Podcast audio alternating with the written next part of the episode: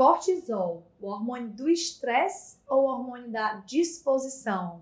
Vamos entender aqui o papel do cortisol no nosso corpo. Cortisol é um hormônio esteroidal, ou seja, é um hormônio que é produzido através do colesterol e ele é produzido nas nossas glândulas adrenais. Antigamente a gente chamava de suprarrenal, porque são as glândulas que ficam localizadas em cima dos rins.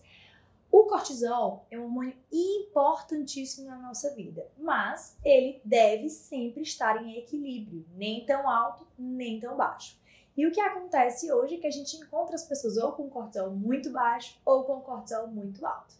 O cortisol, ele é um hormônio que é fundamental para nossa disposição, para o nosso despertar.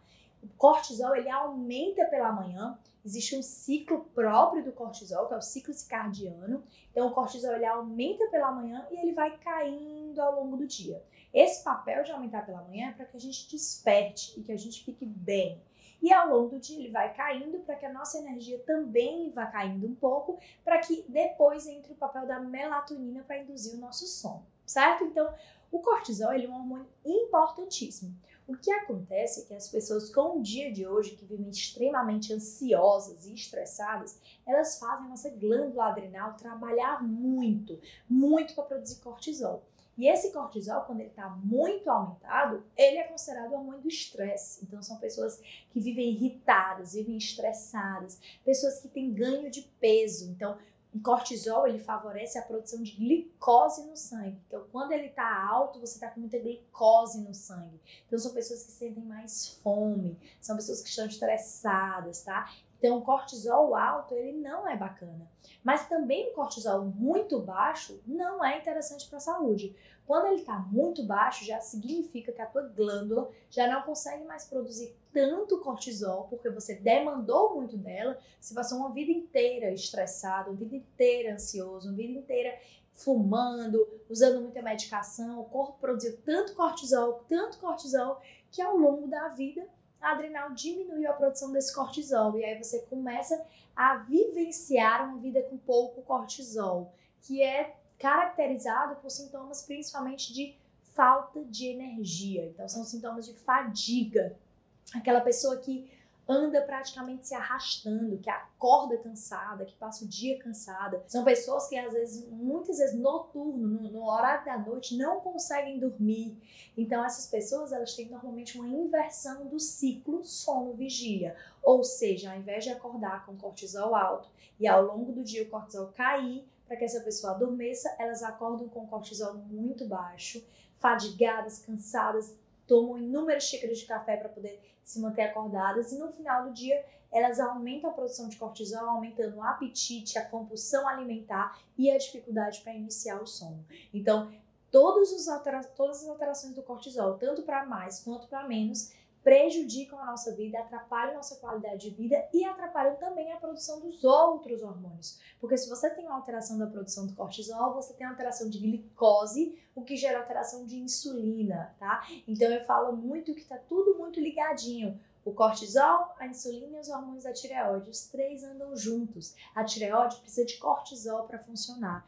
A insulina é influenciada pelo cortisol. Então, tudo isso é influenciado por, pelo cortisol estar alto ou baixo. O ideal é que ele esteja dentro da zona normal, dentro da zona ideal de cortisol para você, tá? O cortisol ele pode ser dosado no sangue ou pode ser dosado na saliva. A gente pode dosar pela manhã em jejum, que é o mais comum, acordou e coleta antes das 8 da manhã, ou imediatamente após a hora de acordar habitualmente, e pode ser coletado tanto no final do dia, ali por volta de 5, 6 horas, quanto pode ser coletado ali por volta de 11 horas da noite, para que se faça um ciclo do cortisol, a gente consiga avaliar como é que o cortisol está se comportando no teu corpo ao longo de um dia inteiro. Pessoas que têm alteração do cortisol, principalmente que têm aumento do cortisol, podem se beneficiar de práticas como meditação e relaxamento para normalizar esses níveis de cortisol.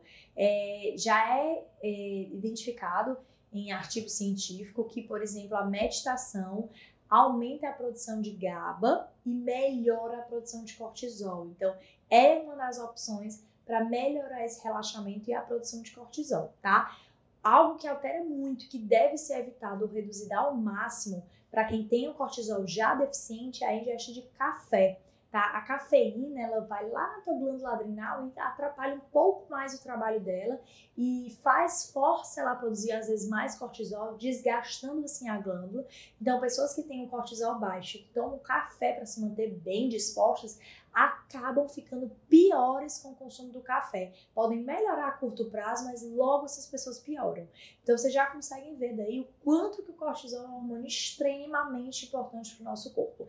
Então não pensem só que o cortisol é um vilão ou que ele é um mocinho, tá? O corticóide é fundamental para o nosso corpo. Não é à toa que quando às vezes você tem uma doença, algum processo inflamatório, muitas vezes você usa o corticoide que é uma medicação, é o repom do cortisol, que é, o cortisol está muito relacionado à nossa imunidade, à proteção anti-inflamatória. Então, esse hormônio é extremamente importante para a nossa saúde, tá? É, Cuidem-se para que vocês não tenham alterações nem para mais nem para menos do cortisol. Tentem viver uma vida um pouco mais leve, sem tanto estresse.